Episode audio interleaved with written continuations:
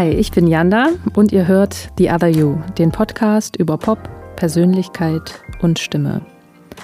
In diesem Format treffe ich Menschen aus der Popkultur, die ich spannend finde und, weil ich selbst Sängerin und Songwriterin bin, spreche ich mit ihnen über mein Lieblingsinstrument, die Stimme.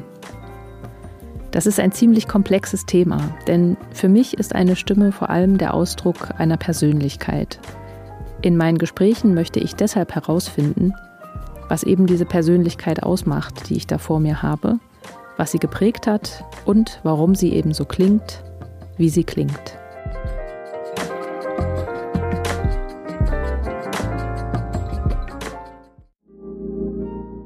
Diesmal habe ich allerdings nicht nur einen Gast, sondern gleich zwei. Fama Mbub und Anna Lucia Rupp, gemeinsam sind sie Olisia. Ein Duo, dessen Fundament zwei Stimmen bilden, die sich auf der Bühne mit Loops, Percussions, Electronics und allerlei Instrumenten zu einem ganz besonderen Sound irgendwo zwischen Jazz und Pop verbinden. Olisia, das ist aber nicht nur ein spezieller Klang, sondern auch eine ganz besondere Bildsprache und Ästhetik. Irgendwie passt bei den beiden einfach alles zusammen. Außerdem glänzen sie immer wieder durch ihren besonderen Einfallsreichtum. Ihr neues Album Liquid Lines haben sie zum Beispiel kurzerhand in zwei unterschiedlichen Versionen veröffentlicht. Seit sich Anna und Pharma 2017 zusammengetan haben, ist eine Menge passiert. Drei selbstproduzierte Tonträger, eine Menge Konzerte und die Gründung des Labels Ocedera.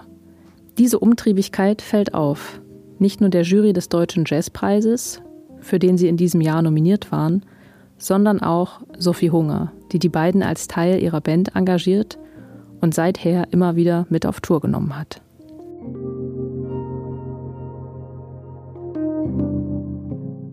Als Farmer und Anna für ein Konzert in meine Stadt kamen, haben sie mich vorher zu Hause besucht.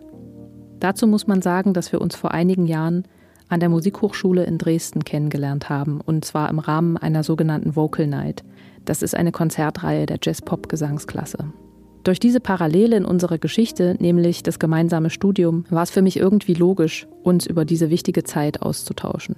Darüber, was wir im Studium gelernt und daraus mitgenommen haben und in welcher Weise es uns auf das Leben als freiberufliche Musikerin vorbereitet hat. Ein kleiner Disclaimer vorab. Natürlich sind das unsere individuellen Erfahrungen im Kontext einer Hochschule. Diese Folge erhebt natürlich keinen Anspruch auf Aktualität oder auf Allgemeingültigkeit. Außerdem sprechen wir über den kreativen Prozess, wie zu einem Song die visuelle Idee für ein Video entsteht und vieles mehr.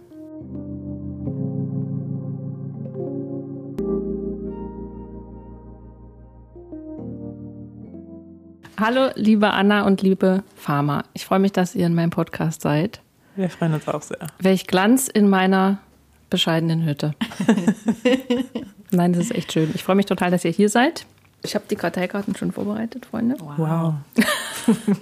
Das war wieder so ein Odyssia-Moment. Ja, wir verbringen viel Zeit miteinander, das stimmt. Ich würde gerne wissen, wie kann man das, was ihr macht, für jemanden beschreiben, der sich das der euch noch nie gehört hat. Ihr sagt ja, ihr macht Handmade Electronic Loop Jazz. Ja. Ähm, was kann ich mir darunter vorstellen? Frage für einen Freund. es ist immer total schwierig zu, zu beschreiben, eben, was man macht. Ähm, weil so, ja, Jazz ist dabei, aber eigentlich ist es vielleicht Pop. Und was ist Pop eigentlich? Und ähm, so Genres sozusagen fließen ja so ineinander. Und dann haben wir uns überlegt, okay, was sind so die Kerndinger unserer Musik? Und es ist auf jeden Fall etwas Elektronisches. Wir arbeiten viel mit Technik, wir arbeiten mit Loopstations ähm, und nutzen sozusagen technische Geräte, um Musik zu machen. Ähm, dann Handmade, dennoch ist sozusagen alles, was auf der Bühne passiert, passiert in diesem Moment. Es ist live, es ist nichts vorproduziertes, wo wir dann so auf Play drücken und dann geht's los. Ähm, und Loop Jazz, ja, es sind Loops und wir kommen beide eigentlich aus dem Jazz und so dieses Improvisatorische und die, ähm, diese Freiheit, die das mit sich bringt, das ist eigentlich so das, was da in diesem Wort Jazz sozusagen mit drin hängt. Mhm. So noch. Genau. Aber ihr spielt ja auch Instrumente auf der Bühne. Ihr benutzt ja nicht nur eure Stimmen. Ich habe viel so Tasten um mich rum und ähm, viel so Harmonieinstrumente im weitesten Sinne und einen Bass-Synthesizer. Äh, manchmal spiele ich auch inzwischen Gitarre. Und Pharma ist so für den Groove zuständig und hat so ein, so ein Drumpad vor sich, viel Percussion. Es ist auch ähm, natürlich über die Stimme irgendwie total perkussiv. Also Stimme ist, glaube ich, schon einfach immer noch das Zentrum, aber wir haben so unsere Spielwiese, mhm. die dann auch in Einsatz kommt. Schön. Ich habe so eine schöne Zeile gelesen von der, ich glaube, sächsischen Zeitung. Jazz für alle, die keinen Jazz mögen. Na toll. Dafür, dafür, sind wir zuständig. Total gerne. Ja, aber es ist ja schon so ein bisschen so, dass wir auch Leute abholen, die jetzt so sagen so, hä, Jazz, okay, ich kenne da so einen, der heißt Miles Davis. Ähm, ist es dann das so? Und dann ist es schon irgendwie cool, halt zu sagen, nee, der Sound an sich ist natürlich irgendwie kein Swing und äh, nicht irgendwie, dass wir total das Solo rauf und runter scatten, so, aber so dieser Kerngedanke davon, dass man einfach improvisiert und frei ist in dem, was man musikalisch macht oder wie man agiert, so, das ist eigentlich für mich so eine Jazz-Philosophie, die wir auch irgendwie mitbringen und die man dann den Leuten auch näher bringen kann. Das finde ich irgendwie total schön. Ja. Ich würde gerne mal so ein kleines bisschen zurückgehen in eurer Geschichte. Ich habe ja beobachtet, dass es bei KünstlerInnen ganz oft so einen Moment gibt, wo man dann sagt, das will ich auf jeden Fall machen. Ich möchte Sängerin werden oder ich möchte Malerin werden oder ne, was, was auch immer es dann für eine Passion ist. Wann war in eurem Leben der Moment, wo ihr gewusst habt, ich möchte Sängerin sein? Bei mir war es tatsächlich so eine dieser Vocal Nights. Also ich war ja dann schon in Dresden, ich wollte dann eigentlich Psychologin werden, hatte auch schon angefangen zu studieren. Und dann war ich aber eben in diesem Club und dann haben alle so gesungen und ähm, einfach richtig geilen Scheiß gemacht und total eigen, total im Jazz verankert, aber irgendwie total weiterentwickelt und mega schön so. Und ich, für mich war das voll die Welt, die aufgegangen ist. Und das war für mich so ein zündendes Erlebnis. Und dann habe ich mich da beworben und diesen Schritt gemacht. So, Studium okay. abbrechen und ab ins Gesangsstudium. Das heißt, aber du bist nicht aus Dresden? Nee. Sondern du bist für ein anderes Studium dorthin gegangen und genau. hast dann quasi die Jazzabteilung oder die Musikhochschule kennengelernt. Mhm. Und hast ja, ich habe da in diesem Club gegangen. gearbeitet. So. Ach, stimmt, ja. An der, an der Bar und habe dann Bier eingeschenkt und immer die Konzerte angehört, weil ich immer schon, also ich habe immer schon Musik gemacht, so, das war ja. immer da. Ich habe auch immer schon gesungen und fand Jazz mega geil und habe dann gedacht, okay, ist doch eine super Idee, als Nebenjob im Jazzclub zu arbeiten. Und dann habe ich ja alle gesehen, so und war von den Socken. Schön. Ja. Pharma, wie ist es bei dir? Mm, ich glaube, bei mir gab es diesen Moment nicht so als so wirklich einen Moment, sondern ähm, ich würde sagen, bei mir war es ein bisschen früher, dass ich dann, ähm, ich habe lange Klarinette gespielt und habe dann ähm, noch so Klavierunterricht dazu bekommen und war in so einem ähm, eigentlich so Studienvorbereitungsprogramm schon relativ früh und habe dann immer so gedacht, oh, aber eigentlich so singen wäre doch auch richtig cool. Und ähm, das war immer so als so ein unterschwelliges, oh, eigentlich hätte ich da auch mal Bock drauf, das überhaupt auszuprobieren. Ähm, und irgendwann kam es dann so, dass ich tatsächlich auch Gesangsunterricht bekommen habe. Und dann habe ich gedacht, oh yes, das ist eigentlich genau das, was ich machen will. Gar nicht mal so in diesem, okay, und das soll dann auch mein Job sein und das möchte ich studieren und so weiter. Aber ähm, das kam dann eher so als natürliche Entwicklung daraus, dass ich das dann einfach immer weitergemacht habe. Und ich glaube, für mich kam tatsächlich dann so diese Entscheidung von, okay, ich möchte das wirklich machen nach dem zweiten Studienjahr, weil ich da zwei Urlaubssemester gemacht habe und ähm, einfach ein bisschen Pause hatte von diesem ganzen ähm, Hochschulkontext und Studium und ähm, wie muss man was machen und so weiter und da wirklich auch Zeit hatte, nochmal zu checken, ob ich das wirklich machen will, ob mhm. ich wirklich so damit mein Leben verbringen will und das eben auch als Beruf und nicht ähm, nebenher und eigentlich was anderes machen. Mit allem sozusagen, ne? So dieses ganze Berufsbild von Musikerin, ja. Sängerin. So, mhm. das kam dann wiederum relativ viel später. Das heißt, du hast schon studiert? Genau. Und hattest dann quasi nochmal so eine Zeit zum Reflektieren und hast dann gemerkt, das ist es wirklich. Das ist es wirklich. Ja, genau. Das ist ja auch spannend. Ja, voll. Aber ich glaube, das braucht es auch, so dieses mhm. wirklich nochmal entscheiden, weil so, ich fand so nach den ersten beiden Studienjahren mit so Repertoire raufschaffen, improvisieren lernen, diese ganzen Basics, die man nochmal so durchballert, mhm. hatte ich eben wirklich so das Gefühl, so, okay, aber ich weiß, ich frage mich gar nicht mehr, ob ich das wirklich machen will, sondern ich so erfülle immer nur noch und hake mhm. so ab. Ähm, mhm. Genau. Ich finde es deshalb spannend, weil man ja für diesen Studiengang eine Aufnahmeprüfung machen muss, die nicht unerheblich einen Aufwand bedeutet. Also es gibt ja ganz oft Leute, die dann extra in so eine studienvorbereitende Abteilung gehen. Ich glaube, das warst du ja auch genau, in Berlin, ne? Ja. Und ähm, ich dachte immer so ein bisschen, dass man schon, bevor man sich fürs Studium entscheidet, hundertprozentig wissen muss, dass man das machen will, mhm. um überhaupt sich auf diesen ganzen Aufnahmeprüfungskram einzulassen. Also ich bin auch, ich habe es mehrere Jahre probiert, ich habe es nicht gleich geschafft. Hast du gleich bestanden? Ja. Das ist das ich glaube, das ist nämlich auch ein, wirklich ein Ding, weil, also hätte ich nicht bestanden, hätte ich mir auch nochmal, hätte ich mich fragen müssen, okay, will ich das wirklich? Offensichtlich bin ich jetzt nicht einfach so per se dafür gemacht oder ja. keine Ahnung, ich werde zumindest nicht so wahrgenommen. Das sind ja auch zwei sehr unterschiedliche Sachen, wie ich mhm. finde. Ähm, und gibt es denn eine Alternative? So, und mhm. das habe ich mich tatsächlich auch gefragt. So, wenn ich jetzt nicht bestehe, gibt es dann eine Alternative? Bewerbe ich mich dann irgendwo anders und studiere, was weiß ich, Physiotherapie oder so im okay. dualen Studium? Und das gab es eigentlich nie. Und ich glaube, das ist eben auch so dieses Ding, was dann nach den ersten zwei Studienjahren passiert ist, dass ich mich nochmal gefragt habe, gäbe es denn eine Alternative? Und ähm, habe ich überhaupt Bock, eine zu finden oder ist das eigentlich wirklich mein Ding und deswegen brauche ich gar keine Alternative sozusagen. Also so, ja. Ähm, ja, und, und bei dir dann vielleicht Anna andersrum, so mit diesem Eben. Psychologie und dann feststellen, ah ja, okay, das wäre die Alternative, aber die ist es eigentlich nicht. Genau. so. Also ich glaube, in dem Sinne war ich ziemlich privilegiert eigentlich von Anfang an, weil ich einfach wusste so, okay, ich habe dafür mein Studium hingeschmissen und das ist es jetzt so. Und ich habe da einfach richtig Bock drauf. Das war schon quasi mein Plan B, den ich dann einfach durchgezogen habe und nochmal so einen, auch so einen Kick bekommen hat von meiner Familie, die gesagt hat, so hey, mach's einfach, probier's einfach aus. Ähm, du hast immer was, wozu du dann zurückkommen könntest, wenn du möchtest. Aber ehrlich gesagt, diese Option gab es dann für mich dann nicht mehr, nachdem ich angefangen hatte, weil ich einfach dann wusste, okay, geil, das ist es jetzt und ich bin jetzt angekommen und da gibt es nicht mehr so richtig eine Frage. So. Ja, das ist interessant, weil man bewirbt sich für dieses Studium, man macht diese aufwendige Aufnahmeprüfung, wo man wirklich viel Repertoire vorbereiten muss. Man mhm. muss eine Musiktheorieprüfung machen, man muss eine Klavierprüfung machen. Das muss man vielleicht nochmal dazu sagen. Das weiß vielleicht nicht jeder, der das jetzt hier hört. Ja. Und bei mir war es eben so, dass ich mehrfach durchgefallen bin, weil ich am Anfang, also ich war, ich wollte Sängerin werden, aber es war klar, dass ich keine klassische Sängerin sein möchte. Und dann ja. gab es damals die Alternative, Jazz zu studieren. Es gab jetzt noch nicht diese vielen Pop-Studiengänge, die es jetzt auch überall gibt. Ne? Mhm. Und dann habe ich mich beworben und hatte aber eigentlich von Jazz gar nicht so viel Ahnung. Ich wusste auch gar nicht, dass es eine Studienvorbereitung gibt und ja. so. Und dann bin ich schon ja, bin ich schon mehrfach durchgefallen. Dadurch hat sich bei mir so ein krasser Ehrgeiz entwickelt, mhm. dass ich das dann tatsächlich unbedingt wollte. Man muss aber auch dazu sagen, dass ich direkt nach der Schule auch eine Berufsausbildung gemacht habe. Also ich habe was ganz anderes schon, mhm. schon vorher gemacht, bevor ich überhaupt beim Studium gelandet bin. Aber ja. es ist interessant, weil ich das auch beobachte, äh, dass gerade ähm, Menschen, die sehr jung zum Studium kommen und das direkt bestehen, dann viel eher so mit Mitte 20, wenn dann der Bachelor da ist oder der Master, dann überlegen, hm, Moment mal, ich muss ja damit Geld verdienen.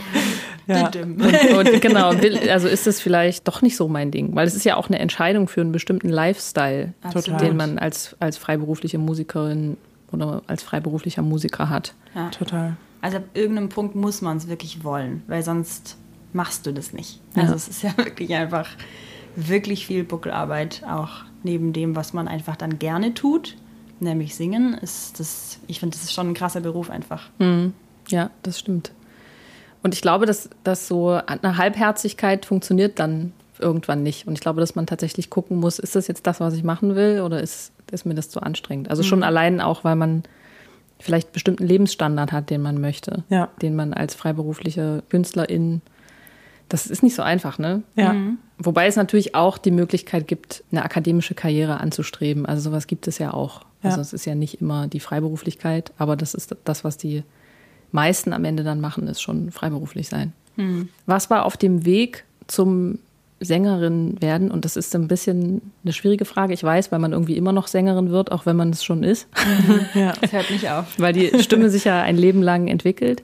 Aber was war sozusagen auf diesem Weg, den ihr jetzt beschritten habt, äh, eure größte Herausforderung? Also ich glaube, für mich ist es so, dass ich ganz, ganz oft immer wieder an dem Punkt bin, wo ich sage, okay, krass, jetzt gerade merke ich, dass mich dass ich mich überhaupt gar nicht mit meiner Stimme identifizieren kann. Also ich merke immer wieder, dass ich Phasen habe im Leben, wo ich ähm, eher zu einer Gitarre oder eher zu einem Klavier greife, einfach weil ich als merke, dein Ausdrucksmittel. Okay, genau, weil mhm. ich merke, so die Stimme, die ist da und die ist auch irgendwie in Ordnung so, aber es kommen immer wieder richtig dolle Phasen, wo man merkt, so, okay, krass, nee, das ist das, ich fühle es gerade gar nicht. Also es ist, äh, ich bin ganz weit davon entfernt, dass ich sagen könnte, ich bin mit meiner Stimme verbunden. So. Ich habe auch oft das Gefühl, ich mag mich nicht hören, ganz oft. Mhm. Und ich finde, das ist krass, weil du da auch wirklich nicht mehr so leicht rauskommst. Also ich finde, es, es braucht ähm, auch eine aktive Art und Weise, wie man dann wieder reinkommt in diesen Flow, dass man sagt, okay, cool, ich kann jetzt irgendwie was auschecken und ähm, vielleicht einfach doch noch mal eine Gesangsstunde nehmen bei jemandem, nicht immer nur geben, um dann wieder was zu entdecken, was mich total anzündet und wo ich dann merke, so geil, okay, da ist Feuer und ich ähm, hab Bock und das ist eine ganz andere Welt, die sich auftut mit dem gleichen Instrument. Mm. Und ich kann nicht wie bei einem anderen Instrument sagen, okay, ich ziehe jetzt mal andere Seiten drauf oder ich lass mal wieder das Klavier stimmen, um, um zu gucken, wie es dann klingt oder so, sondern bei der Stimme ist es immer so von sich heraus, muss man etwas dafür tun, dass man was Neues, eine neue Klangwelt entdeckt und das ist was, was für mich immer wieder in so einem Kreislauf ist. Also ich muss mich da richtig aktiv reinbegeben, habe ich das Gefühl. Hat das was mit Selbstzweifeln zu tun? 100 Pro. Ja. ja. Okay. Auf jeden Fall. Also es ist auch so nah an einem dran. Die Stimme ist einfach so ein Teil der Persönlichkeit und wenn ich als Person nicht cool mit mir bin, dann bin ich auch mit meiner Stimme nicht cool. Und dann kann man, Fall. so wie man sich nicht gerne im Spiegel ansieht, ja. kann man sich dann auch nicht so gerne hören. Absolut. Ich verstehe. Und hast du einen Weg gefunden, da damit umzugehen für dich? Ja, ich glaube, das zu akzeptieren ist, glaube ich, ganz wichtig. Also, dass es diese Phasen gibt und dass das auch okay ist, dass die da sind ähm, das war so der erste Schritt für mich, glaube ich, weil ich auch eher eine Persönlichkeit bin, die dann sagt so, aber es muss doch eigentlich. aber das, das, anzunehmen, zu sagen, okay, hey, ist gerade gar nicht, ähm, ist gar kein Ding. Ich kann äh, zu anderen Mitteln greifen, ich muss gar nicht. Um dann aber auch wieder quasi den Spaß und die, die Motivation, so dieses, diesen Willen dahinter, den, ja, so dieses Feuer da hinten wieder zu finden und das auch passieren zu lassen über Zeit. Ich glaube, das hat mir geholfen. Mhm. Ich glaube, es gibt ja auch ganz unterschiedliche Motivationen, warum man Kunst macht. Ne? Es gibt Leute, mhm. die interessieren sich mehr für den Prozess. Es gibt Leute, die interessieren sich mehr für das auf der Bühne stehen, für die Performance. Würdest du sagen, dir ist der Prozess wichtiger als die Performance? Hängt ja auch ein bisschen damit zusammen, zu sagen, machst du Musik für dich selbst oder für andere? Ja. Und ich glaube, wenn man die Frage so stellt, dann auf jeden Fall eher für mich. Mhm ähm, ich merke auf jeden Fall, dass das so ein, dass in dem Prozess, dass man so, so intensiv an sich selber und mit sich selber arbeitet, dass es eigentlich im Endeffekt egal ist, ob das dann jemand hört oder nicht. Mhm. So, das ist ja dann einfach, das tue ich für mich und einfach, damit es mir besser geht damit, damit ich ähm, mich besser kennenlernen kann auch. Und ja. ich glaube eher, eher für mich selbst als für andere. Mhm. Fahr mal, du schaust so. verliebt deine Bandkollegin an. Nee, ich finde, man, also so, ne, jetzt sitzen wir hier zu dritt und du stellst Fragen und dann höre ich Anna zu und denkst, ah krass, okay. Ja. also ich meine, ja, wir, wir sprechen natürlich auch über solche Sachen immer mal wieder, aber ähm, eben dann so eine, so ein ausführliches, ah krass, so denkt sie darüber oder so, so geht sie damit um. So, und das dann zu connecten mit anderen Sachen, die wir schon mal besprochen haben oder so. Das ist, glaube ich, so das Spannende jetzt an dieser Situation. Ja, das ist gerade. witzig, ne? Das ist so, auch so ein bisschen, dann versteht man auch, warum Leute zur Paartherapie gehen oder ja, so. Ja, genau. Weil das schon ein Riesenunterschied ist, Auf jeden ob, Fall. ob äh, man selbst die Frage stellt oder mhm. jemand anders. Ja, genau. So, ja. Voll. Total. Fama, was war deine größte Herausforderung? Das erste, was mir eingefallen ist, ist tatsächlich der Umgang mit Technik und Stimme. Sozusagen, wie hat man, ähm, wie atme ich ein? Wie singe ich gesund? Wie viel Druck brauche ich? Wie wenig Druck brauche ich? Welche unterschiedlichen Stimmfarben kann ich erzeugen? Und so weiter. Das ist irgendwie für mich etwas, was so mit dem Studium kam. Und es gab für mich immer so ein Problem, dass ich nicht in die Höhe kam. Und das war für mich etwas, was mich total unsicher gemacht hat und äh, dazu geführt hat, dass ich immer eher so lieber ein bisschen zu tief als ein bisschen zu hoch ähm, Tonarten auch gewählt habe zum Beispiel. Und für mich war das auch so etwas, wo ich auch mit Üben und mit Technik und mit unterschiedlichen, hey, wir probieren es mal so, wir probieren es mal so, nicht weitergekommen bin. Und dann ähm, habe ich aufgehört, die Pille zu nehmen Und dann war die Höhe da. Und das ist ähm, etwas, sozusagen, das als Beispiel für etwas, was so dieses, hey, okay, wie verstehe ich meinen Körper, um auch zu verstehen, wie meine Stimme funktioniert. Und das ist, finde ich, so ein konstantes Ding, was sich durchzieht. Zu welcher Zeit sage ich, hey, lass uns lieber die drei, vier, fünf, sechs Tage keine Aufnahmesession machen, weil ich weiß, dass meine Stimme da nicht so gut ist oder ich nicht so gut intonieren mhm. kann, ich nicht so gut sauber meinen Kram singen kann. Ähm, und das sozusagen so in das immer weiter zu beobachten, ohne sich einen Stress zu machen und ohne zu denken, hä, wieso funktioniert das nicht so? Ähm, das ist, glaube ich, etwas, was so konstant eine Herausforderung ist und die so mit diesem einen Initialding für mich so gestartet hat. Ähm, und ich meine, dann liegt da drin die Herausforderung, aber auch gleichzeitig die Lösung, weil das weiterhin zu beobachten, da dran zu bleiben, führt ja dazu, dass ich besser verstehe, was abgeht in ja. meinem Körper und somit auch in meiner Stimme und wie ich mit meiner Stimme bin. Und ich glaube, ich bin nicht so Fan davon, sozusagen, oder ist es für mich auf jeden Fall nicht der Weg, dann super clean und gesund und jeden Tag acht Stunden zu schlafen und so. Das ist auch nicht realistisch in dem Job. Ähm, und sozusagen niemals Kaffee zu trinken, never ever zu rauchen und so weiter und so fort. Das ist nicht mein Weg. Aber trotzdem sozusagen zu verstehen, aha, und das macht das. Und dann zu wissen, okay, was schließe ich jetzt daraus? Das ist eigentlich so das mhm. konstante Ding. Da fallen mir zwei Sachen zu ein. Zum einen ist es im Studium so, dass wenn man anfängt zu studieren, man auf einmal wahnsinnig viel singen muss. Ja. Also ich kann mich daran auch noch Güte. erinnern, dass man auf einmal sechs, sieben Stunden am Tag irgendwie äh, Musik macht und dass es für mich total schwierig war. Und ich war die ersten zwei Jahre meines Studiums auch dauerkrank. Ich weiß nicht, ob euch das Boah. ähnlich ging, aber ich, ich hatte auch. ständig ich Erkältungen. Ich habe richtig gemerkt, wie mein Körper sozusagen sich an diesen Grad von Belastung gewöhnen musste. Ich habe natürlich dann Absolut. auch Sachen verschleppt und so, ne? Dann will mhm. man irgendwie da trotzdem mit dabei sein und dann hat man irgendwie noch Probenphase mit dem Orchester oder sowas, ne? Ja. Mhm. Und ich hatte auch das Gefühl, dass im Studium es tatsächlich so eine Zeit gab, wo man wirklich sehr intensiv seinen Körper kennenlernt. Total. Im Hinblick auf die eigene Gesundheit und Leistungsfähigkeit. Und das, was du jetzt sagst mit der Pille, das muss man vielleicht auch noch mal kurz ein bisschen einsortieren. Also die Stimme hat ja sehr viel mit Schleimhäuten zu tun und die Schleimhäute reagieren sehr empfindlich auf hormonelle Veränderungen. Ja. Und es ist ganz oft so, dass Sängerinnen sozusagen empfindlich reagieren auf die Pille. Ich habe da letztens auch mit einer Freundin drüber geredet, wie krass selbstverständlich das für uns war, die Pille zu nehmen. Total. Also das hat man überhaupt nicht hinterfragt. Das war ja. eigentlich so wie Smarties. Ja. Mhm. Und mich hat überhaupt niemand darüber aufgeklärt, ja. ähm, was das eigentlich konkret bedeutet. Ne? Total. So. Ja. Ich glaube und hoffe, dass es inzwischen ein bisschen anders ist. Ich glaube, zumindest in unserer Bubble würde ich davon ausgehen, dass es ein bisschen anders ist. Ähm, aber dennoch, ja, ich kann auf jeden Fall damit relaten, dass es, äh, ich habe mich das nicht gefragt. So. Aber auch interessant, dass sozusagen deine Tonhöhe ja. variiert hat. Das ist ja schon eine ja. ziemlich massive Angelegenheit. Total. Also man, man, muss auch dazu sagen, im Studium ist man quasi unter so einem Brennglas, ja. was die Stimme angeht. Also man wird sehr genau beobachtet.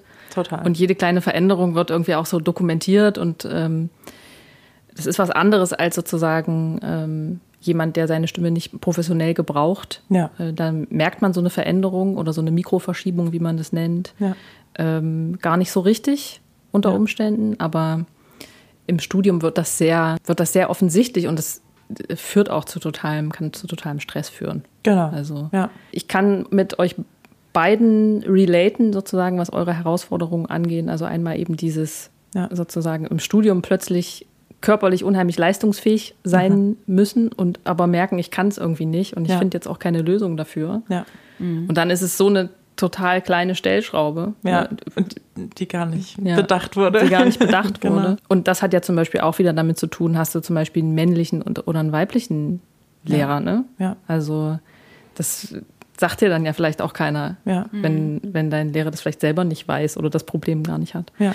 Aber ich kann auch dich, Anna, total gut verstehen, was so generelle Zweifel am Instrument mhm. angeht. Ne? Dass man dann, obwohl man schon in dem Beruf ist und mhm. auch in dem Beruf erfolgreich ist, was ja zweifelsohne so ist. Also ihr seid für diesen deutschen Jazzpreis nominiert und, äh, und trotzdem hat man eben genau wie jedes Model zum Beispiel auch Ja. irgendwie Selbstzweifel ne? und hat Ja. trotzdem, äh, mag sich trotzdem manchmal nicht hören. Ich meine auch gerade, ich glaube, es hört ja nicht auf, in welchem, in welchem Maße man es betreibt oder auf welchem Level man ist. So, es ist überall, glaube ich, dasselbe, dass man dann einfach so eine so eine Identifikationsproblematik haben kann. Ja, okay. Aber ich glaube auch tatsächlich, dass das etwas ist, was zumindest mir am Anfang, als wir angefangen haben, zusammen Musik zu machen, so entspannt war, weil so es ist klar war, die, das Gegenüber versteht, wo ich bin und dass ich jetzt gerade das nicht so fix einsingen kann oder dass jetzt irgendwie gerade was klemmt und dann klemmt's halt.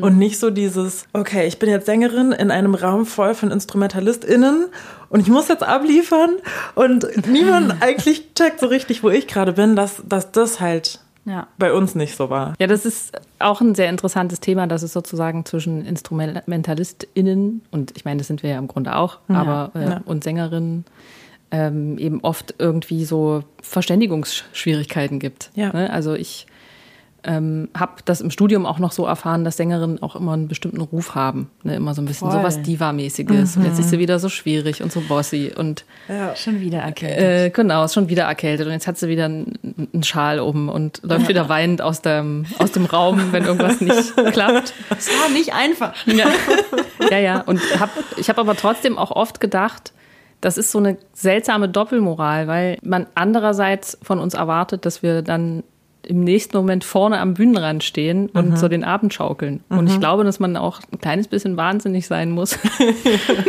und ein kleines bisschen Ja. weird, um das freiwillig zu tun. Also Absolut. es kommt eigentlich total mit dem Beruf mit, auf eine Art, aber ähm, es wird einem immer ein bisschen so negativ angelastet. Also es, es sind wahrscheinlich auch ein bisschen sexistische Klischees natürlich dabei. Ne? Also als ich angefangen habe zu studieren, waren so gut wie alle Frauen, ähm, die aufgenommen wurden, eben Sängerinnen. So, ne? Es war eben total klar, wenn du eine Frau warst, warst du halt Sängerin. Es gab natürlich ein paar Instrumentalistinnen auch, aber Ja. das ist ja jetzt erst in den letzten Jahren viel mehr geworden, ne? dass Frauen auch tatsächlich im Jazz ähm, viel mehr stattfinden Ja. und auch Instrumente äh, studieren. So, ne? Ja. Und dass es mehr Schlagzeugerinnen gibt, mehr Trompeterinnen, mehr Pianistinnen.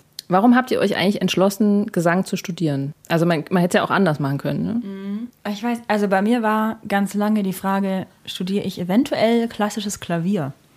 Das war dann so die Zeit nach dem Das war Abi. eine Frage, die ich mir niemals gestellt habe. Aus Gründen. Ja. Ja, ich weiß, bei mir war das irgendwie einfach als Instrument immer da und ich hatte auch äh, in klassischem Klavier dann Abi gemacht oder das war einer meiner Leistungskurse und deswegen kam mir das auch nie in den Sinn, dass ich äh, singen studieren könnte überhaupt. Also ich komme vom Land, da gab es das sowieso nicht so. Man hat immer gesungen und ich hatte auch immer Bands, auch schon in meiner Jugend, habe Songs geschrieben und so und Gitarre und äh, Gesang so meiner Pubertät ein, ein Ventil gegeben und immer ganz viel klassisches Klavier gespielt und dann war eben die Frage, okay, entweder das oder halt was anderes und ja, was könnte ich denn, was würde mich noch interessieren? Ja, Psychologie, okay, alles klar. Dann hat sich mir eben, wie gesagt, diese Welt erstmal eröffnet, dass man Gesang erstens studieren kann und zweitens auch eben in dieser Form mit diesem Jazz, Rock, Pop Hintergrund, eigene Songs irgendwie in einen Kontext bringen, wo das irgendwie dann in einer Band weiterentwickelt wird oder wo man sich einfach ausleben kann in dem, was man total individuell macht, fand ich mega spannend und das kam dann tatsächlich einfach erst so richtig kurz vor Bewerbung, so dieser Entschluss von, okay, ich studiere das jetzt, ich mache das jetzt. Und ich bin sehr, sehr froh, dass ich das gemacht habe und es ist einfach nach wie vor richtig gut. Ich habe da, glaube ich, gar nicht so eine total schlaue und gute Antwort drauf, sondern Aber jede Antwort wie ist schlau und gut. Äh, naja, we'll see.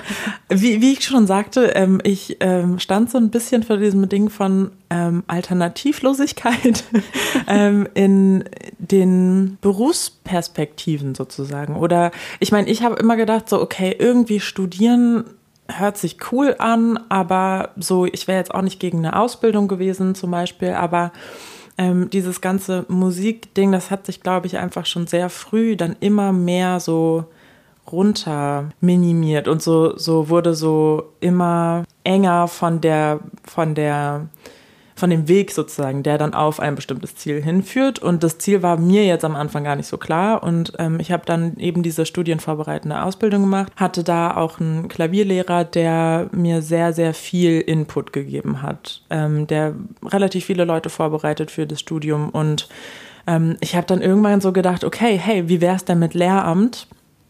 Weil so ein bisschen Sicherheit ist ja auch cool und so. Und ähm, so mit Jugendlichen arbeiten könnte auch nice sein vielleicht. Und dann habe ich das meinen Freunden erzählt und die waren so Alter auf gar keinen Fall. Du du und Kinder oder du und äh, Jugendliche. Und dann willst du wirklich also hast du wirklich Bock dann mit denen Musikunterricht zu machen so? Und dann habe ich festgestellt so nee eigentlich überhaupt nicht.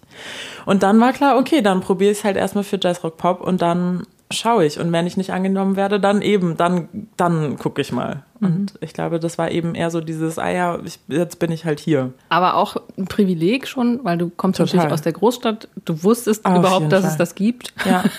ja. also, mir war das lange Zeit nicht so klar. Genau. Und die ganze, diese ganze Infrastruktur an, an Hochschulen und an Studienmöglichkeiten hat sich ja extrem verbessert, schon allein in den letzten 30, 40 Jahren. Ne? Ja, also auf jeden Fall. Ist noch nicht so lange her, da hat man noch äh, von der Schallplatte mhm. so Solos transkribiert, ja. mhm. also aufgeschrieben ja. nach Gehör und inzwischen gibt es für alles halt Programme und du kannst sowieso also ja, alles aus dem Netz runterladen, was es gibt. Ne? Genau. Ich glaube, das ist eben so dieses, ja, wie du schon gesagt hast, ist auf jeden Fall ein krasses Privileg mhm. gewesen.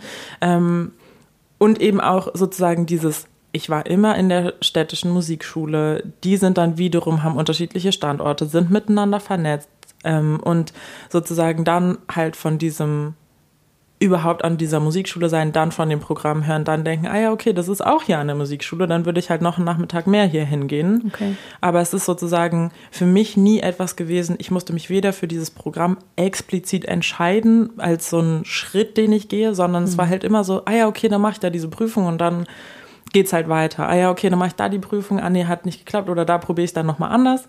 Aber es war sozusagen immer in diesem in diesem großen Konstrukt, was, wo ich dann eh schon drin war, ja. sozusagen. Und mhm. es ist nicht dieses, okay, zu wem kann ich im Umkreis von 50 Kilometern gehen, der mir da vielleicht helfen kann, so als Einzelperson, ja. ähm, die dann wiederum vernetzt ist. Das macht man sich oft wahrscheinlich gar nicht so klar, ähm, was das für ein Glück ist, mhm. wenn man ein Talent hat, mhm. man es entdeckt, mhm. weil man gefördert wird. Ja. Also dass man mhm. die, das überhaupt rauskriegt, was man gut kann. Ja, ja, total. das ja schon eine Kunst. Wissen, ja. Und dass dann jemand sagt, ey, das ist so gut, das äh, solltest du vielleicht ähm, versuchen, beruflich zu machen. Auf jeden so. Fall. Mhm. Spannend.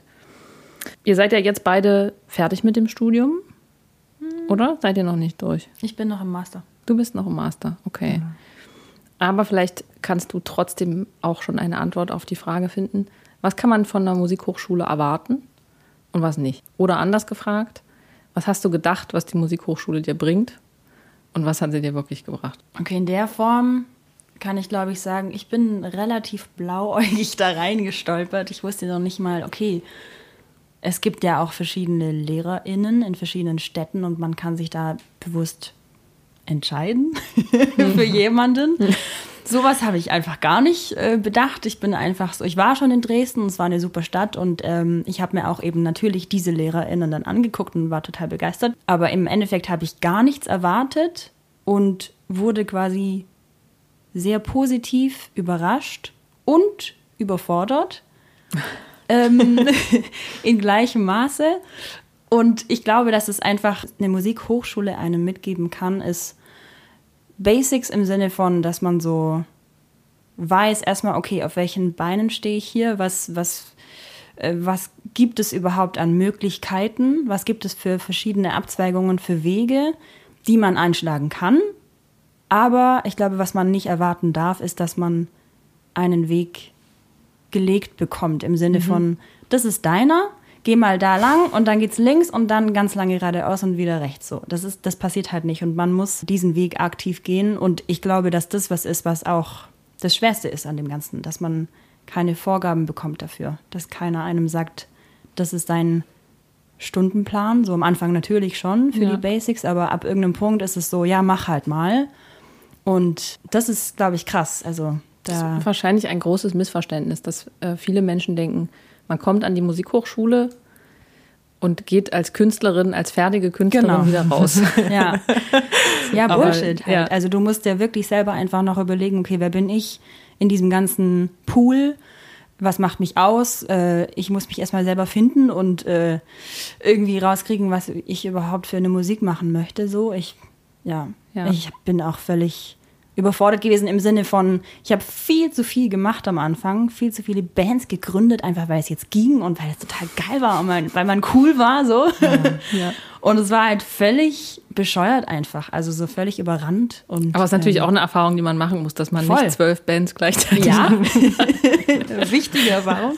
Und dass man auch nicht von zwölf Bands gleichzeitig die Sängerin sein kann. Ja, ja. eine Erkenntnis. Ja. Wobei, geht nicht, gibt's nicht. Es mhm. gibt wahrscheinlich wieder irgendein Gegenbeispiel. Ja. Ich hatte auch immer das Gefühl, dass Sängerinnen oder SängerInnen ähm, im Studium eigentlich sehr viel schneller wissen müssen, was sie machen wollen.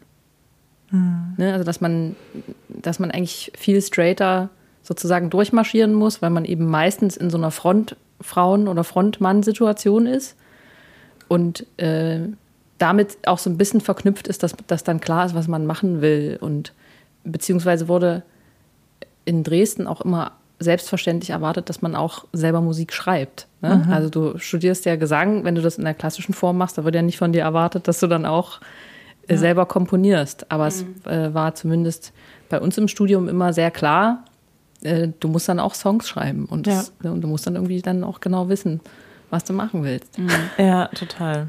Das ist schon eine ziemlich hohe Verantwortung. Das Voll. stimmt. Ja. Äh, wie ist es bei dir, Farmer? Was hat dir die Hochschule gebracht und was nicht? Sie hat auf jeden Fall, ähm, wie Anna schon gesagt hat, Überforderung gebracht.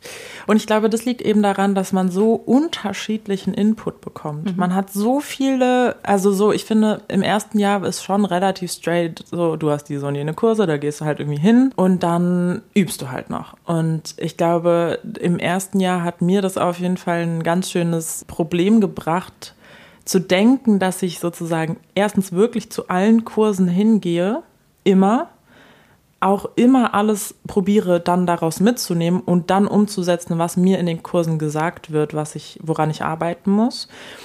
Daran dann auch tatsächlich noch zu arbeiten in der Zeit, in der ich übe, und gleichzeitig aber halt natürlich auch noch total sozial und entspannt zu sein. Plötzlich ist man mit 20 Leuten oder 30 Leuten in einem Jahrgang und dann gibt's eben vier Jahrgänge und man hängt in der Mensa ab, weil es eh keine Überräume gibt, weil alle immer sieben Stunden am Tag üben oder denken, sie müssten zumindest sieben Stunden Raum haben, genau. egal ob sie ja, da ja. drin sind oder nicht.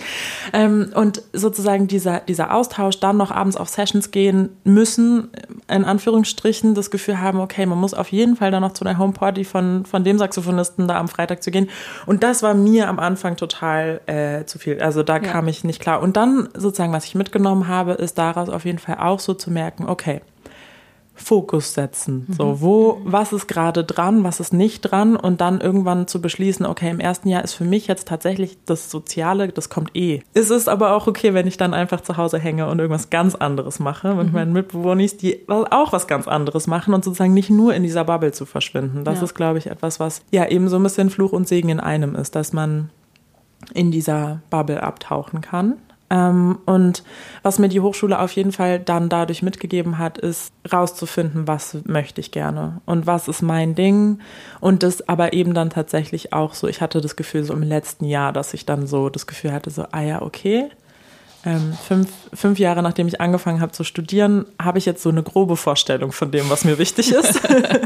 ähm, und sozusagen, ich, ich muss aber auch sagen, dass es für mich so dieser Bachelor-Studiengang war für mich wirklich ähm, wichtig, um so diese Basics zu legen und diese ganzen Entscheidungen zu treffen und diese Erfahrungen zu machen, die gesagt haben, ah ja, das war jetzt vielleicht doch nicht der richtige Weg. So ähm, klar würde ich mir das manchmal stressfreier wünschen, wie mhm. das lief sozusagen. Auf der anderen Seite, ähm, ich habe dann noch einen Master studiert und in dem hatte ich das Gefühl, okay, ich starte dann halt an einem anderen Punkt und weiß schon ein bisschen mehr, was ich möchte und kann mir dementsprechend auch ein bisschen besser nehmen, was ich brauche. Ja. Mhm. Aber wie kann man das, also so wie auch, wie konnte ich das von mir selber erwarten, mit 19 zu wissen, was ich will, im Leben, im Studium, in der Musik und als Person, die ich hoffe zu werden. Das ist ambitioniert, ja. Sehr, natürlich. Und was, was Hochschule, genau, nicht mitgibt, ist, und was ich vielleicht dann so ein bisschen eben erwartet habe, ist so dieses Schritt für Schritt, ähm, so, dann machst du das, dann machst du das. Ähm, mhm. Und das passiert zwar, aber eben, ich kann es ja nicht erfüllen. Also ich kann nicht sozusagen alle Schritte, die mir gesagt werden, nämlich übe das und der nächste sagt übe das und die dritte sagt übe das. Mhm. Es gibt diese Schritte ja schon, aber ich kann sie nicht erfüllen und das ist dann auch okay. Und dass, ja. dass das nicht passiert, ist eigentlich logisch sozusagen. Das ist so. Habt ihr das Gefühl, dass die Musikhochschule euch gut aufs Berufsleben vorbereitet hat? ich würde in manchen Punkten schon mhm. ähm, einfach wirklich so abliefern können ist äh, was, was professionell ich, sein. Genau, abliefern können und professionell sein, das ist etwas, was ich auf jeden Fall mitgenommen habe. Aber was so dieses ganze Business angeht und so GEMA, ähm, wie, wie versichere ich mich selber? Wie, wie bin ich eigentlich Selbstständige? Ah, wie arbeite ich selbstständig so? Und äh, was bedeutet es auch in Deutschland mit der Bürokratie und mhm. mit dem Status, den man hat und bla bla bla. Absolut nicht. Ich meine, es gibt ja diese Kurse, ne? Ja, ja, aber. Aber da sitzen dann alle im Hochsommer unter dem Dach, ganz oben in der Hochschule, gucken auf irgendeinen Beamer und sind einfach so richtig demotiviert und. Ihr meint so, so Musikrechtsvorlesungen? So genau, ja. ja. Wo dann irgendjemand vorne steht, den man auch noch nie gesehen hat in seinem Leben und dann erzählt er einem ganz vieles, wovon man ungefähr 10% mit nach Hause nimmt und eigentlich interessiert es einen auch gar nicht ja. an diesem Punkt, weil man will ja einfach üben, man will ja einfach Musik machen und das interessiert einen dann nicht. Was interessant ist, weil es ist letztlich sind es 80 Prozent des Jobs mhm. sind Administration Auf und 20 Prozent sind Kunst, wenn es gut läuft. Mhm. Auf jeden Fall. Voll. Ja. Genau, aber ich glaube auch, dass das, so wie Anna das gerade gesagt hat, dass es eben so dieses Level von, okay, Urheberrecht funktioniert so und so. Ja. Und das ist dann halt so ein Ding von, okay, aber wo ist der Anknüpfungspunkt zu mir? Also sozusagen mhm. so diese Übersetzung mhm. zu, das heißt, wenn ich etwas aufnehme und der Song ist nicht von mir, was passiert dann? Was sind die Schritte, die ich machen muss? Und nicht Urheberrecht grundsätzlich funktioniert so. Ich glaube, das ist so ein bisschen das, was hm, wo ich das Gefühl habe, so diese Übersetzung in unsere Welt. Ich würde sogar noch basaler rangehen und sagen, wenn du Konzerte spielen möchtest, musst Aha. du sie organisieren. Ja, genau. richtig, richtig. Überraschung. ja, ja. dieses ganze Thema Booking ja. zum Beispiel ist ja auch. Ja. Ähm, aber was im Studium auch sehr wenig eine Rolle gespielt hat, äh, zumindest in meinem Fall, ist alles, was Bühnenshow angeht. Marketing, ja. Vielleicht trage ich Kostüme auf der Bühne oder nicht. Ja. Das wurde für mein Gefühl eher so ein bisschen so als Eitelkeit abgetan, wenn man sich mit solchen Dingen beschäftigt mhm. hat. Ich weiß, dass ja. ich mit einer Band mal in so einer Pop-Masterclass war, wo die uns dann gefragt haben, ja, was habt ihr denn für eine Lichtshow und so. Und wir so, hä? Ja. Lichtshow? Total. Moment mal. Wir machen doch total intellektuelle Musik. Ja. So, also das ist was, was ich zum Beispiel total äh, vermisst habe in meinem Studium. Das stimmt. Also ich habe mhm. ähm, ich habe tatsächlich dieses Musikrecht ist der, die eine große Baustelle GEMA, GVL. Mhm. Was für einen Steuerstatus habe ich und wie zur Hölle mache ich eine Steuererklärung? Ja, was ist die ja. KSK? Wie komme ich da rein? Ja, absolut. Wie fliege ich da nicht raus? Absolut. Ja, genau. genau. So, solche Sachen. Ich muss sagen, dass das Studium schon äh, auf einer sehr theoretischen Ebene stattfindet, mhm.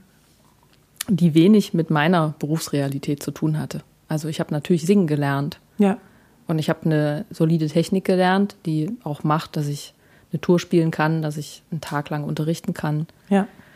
Dass ich sechs Stunden proben kann am Stück und bin dann nicht heiser, aber viele andere Dinge habe ich eigentlich mir selber beigebracht, nachdem mhm. ich da raus war. Ich mhm. weiß nicht, ob euch das ähnlich geht. Total. Auf jeden Fall. Ja. Ich glaube, das ist eben auch so, also weil du das gerade gesagt hast mit diesem äh, Bühnenshow und Marketing und so weiter. Da habe ich auch das Gefühl gehabt, dass es so, also es war auch nicht cool eben. Äh, in, unter den Studierenden sozusagen war es nicht cool, wenn man da zu sehr drauf gesetzt hat. Mhm. Und es war eher immer so, ja, wir sind so die Underdogs und wir, wir üben halt richtig viel und dann machen wir eben diese intellektuelle Musik, die wir dann jetzt halt uns ausgedacht haben. Genau, und die Freundin von meiner Schwester macht Fotos von uns in genau. einem eingefallenen Haus. Richtig, genau. War auf jeden, Backstein. Genau, es muss auf jeden Fall Backstein dabei sein. Ja. Und ähm, wir geben uns einen Bandnamen, der setzt sich aus den Buchstaben unserer Vornamen zusammen. Richtig, genau, genau. Ähm, Naja, manchmal geht das ja auch gut. ähm, eben, Aber ähm, ich glaube, dass, also ich weiß noch, dass sozusagen das, was äh, wir an Bühnenerfahrungen ähm, mitgenommen haben aus dem Studium, hat sich aus den tatsächlichen Konzerten zusammengesetzt. Mhm. Ansonsten gab es dann bei uns einen Kurs und da weiß ich noch, aber gab es so eine, einen Moment, den ich total im, im Gedächtnis habe immer noch, wo wir uns, äh, wo wir geübt haben, wie wir uns verbeugen. Was ich mhm, an sich wirklich? nicht schlecht finde. Ja. Was ich an sich nicht schlecht finde, weil es sonst auch immer diese awkward Situationen gibt, wo dann die Band dann nochmal so, ja, okay, jetzt ja, alle stimmt. wir zusammen und dann, äh, und wie lange bleibt man unten und so weiter. Aber das war so, ähm, stellt euch vor, ihr seid in der Semperoper. Es waren ähm, auch Klassikstudierende mit in dem Kurs. Das heißt, ihr geht auf die Bühne und da mussten wir so mehrere Tippelschritte machen und dann in die Mitte gehen, uns verbeugen und ähm, bei den Frauen dann eben auch noch eher so einen Knicks machen dazu. Ja. Und dann habe ich gedacht, das ist absolut, also jetzt in diesem Kurs schon allein, überhaupt nicht meine Re äh, Realität, weil ich bin halt im Jazzclub und die Bühne hört da auf, wo dann die Bar eigentlich anfängt. Das heißt, ich mache einen Schritt auf die Bühne, da ist nichts mit Tippeln. Und ich hoffe auch, dass ich genug Platz habe, dass ich beim Verbeugen nicht mit dem Po dann noch das Schlagzeug mitreiße. Und ähm, das Bier am Nebentisch. Genau, richtig, genau. Den, den Kopf ins Bier der ersten Reihe tue. Und ich glaube, das ist eben so dieses Ding, so dieses eben verbinden. Was heißt das für mich? So, wenn ich spielen möchte, muss ich die Konzerte selber booken. Wie, wie, wie geht das? Wenn ich eine CD mache oder irgendeine Aufnahme mache und der Song ist nicht von mir, aber was bedeutet das dann? Und so diese Verknüpfung zu dieser, dieser Realität, die später im Beruf dann einfach da ist und ja auch teilweise schon im Studium da ist, weil ja. wir alle schon spielen im Studium. Diese Übersetzung, das ist, glaube ich, das, was fehlt. Ich hatte immer das Gefühl, dass es, also ich kann, kann nur von mir sprechen, ne? ich glaube, jeder Mensch erlebt das auch anders. Ja. So im Nachgang würde ich sagen, dass mir immer so suggeriert wurde, Virtuosität reicht aus. Mhm. ja, genau. Ja. Und Marketing ist so ein bisschen, ja, das ist eigentlich so ein eher unangenehm.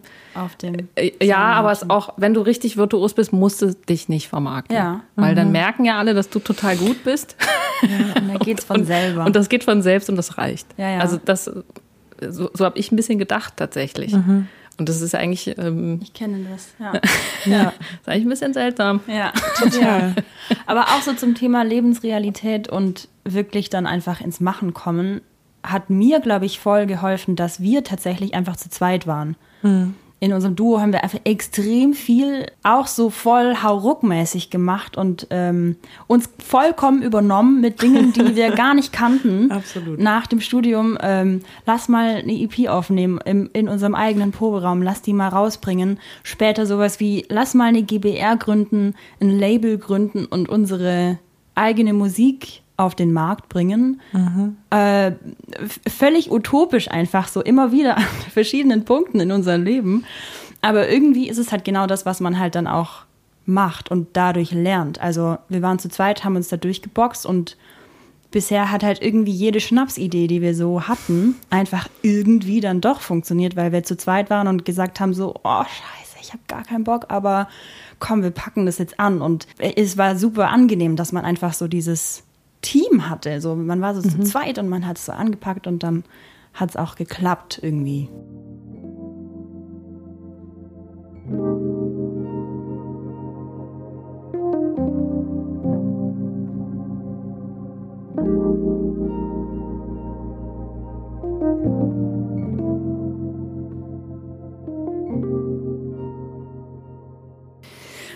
Was schätzt ihr aneinander?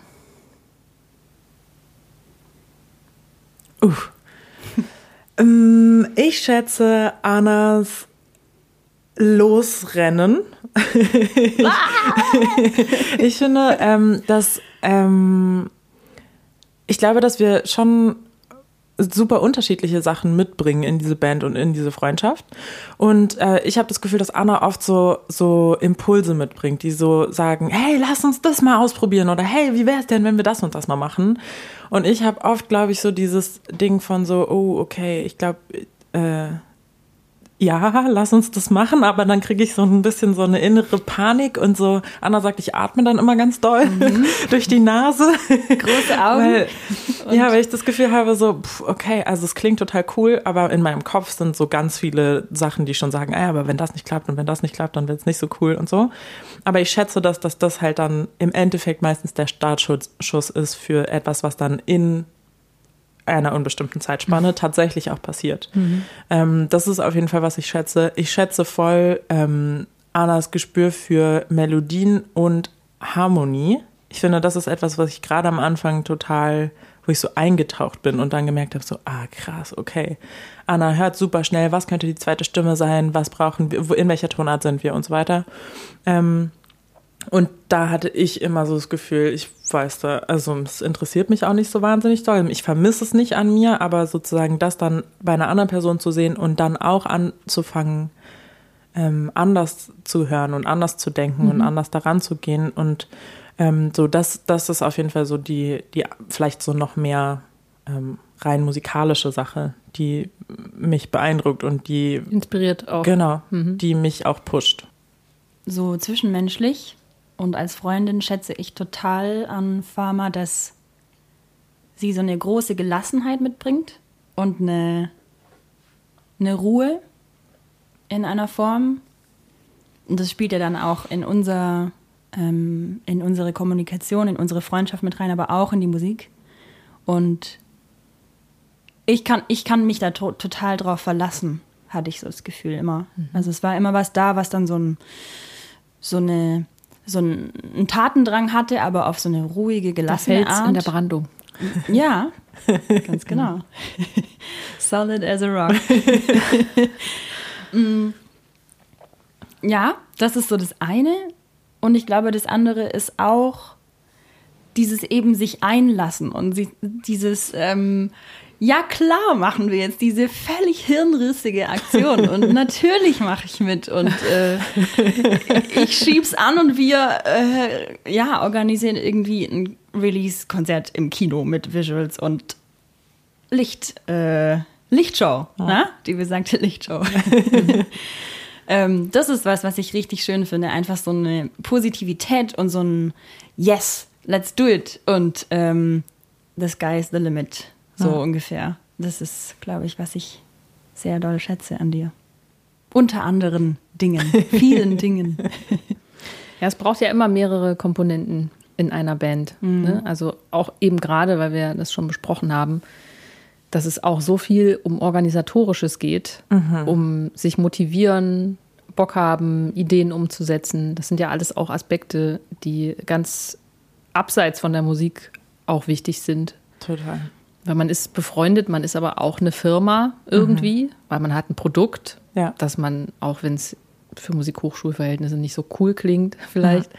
verkaufen möchte, ja. weil man damit Geld verdienen will. Also mhm. es gibt viele Aspekte, die da auch eine Rolle spielen. Ja. Ähm, ihr habt das gerade schon gesagt, so völlig hirnrissige Aktionen. Ähm, es ist ja schon so, dass im Prinzip alles, was ihr macht, in eurer Hand liegt. Also mhm. ihr komponiert eure Songs, ihr arrangiert die in dieser speziellen Besetzung, ihr produziert eure Musik komplett selber und ihr habt inzwischen sogar ein eigenes Label gegründet. Mhm. Warum ist euch diese Unabhängigkeit so wichtig?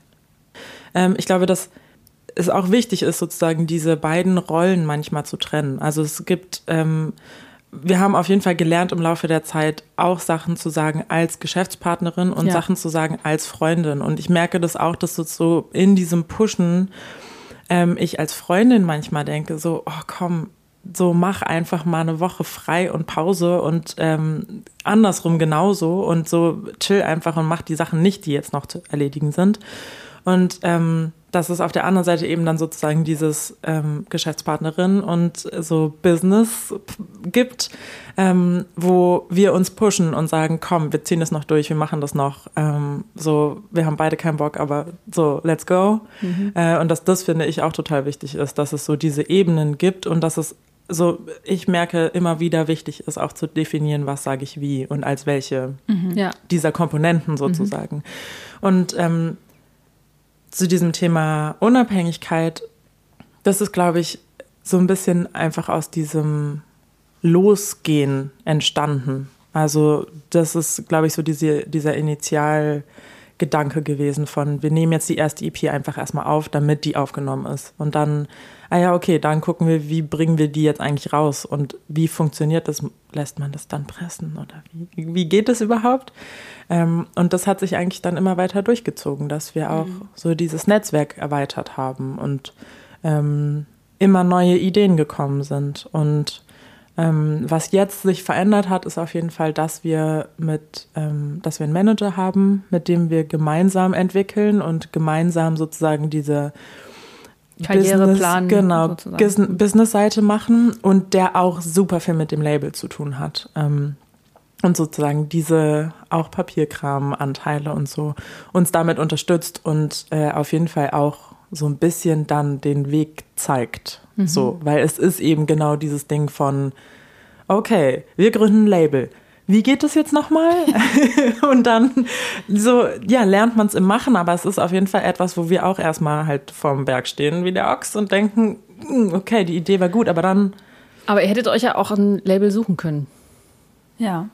Warum habt ihr es nicht gemacht? Ich glaube, was das Label angeht, ähm, war es immer der Gedanke von die eigene Musik selbst veröffentlichen, ist mhm. halt einfach so dieser Luxus auch ja. in der heutigen Industrie auch oder in der heutigen, im heutigen Musikbusiness. Ähm, aber jetzt gerade bei anderen Punkten, wie zum Beispiel Booking, ganz ehrlich, gar keinen Bock, das noch selber zu machen.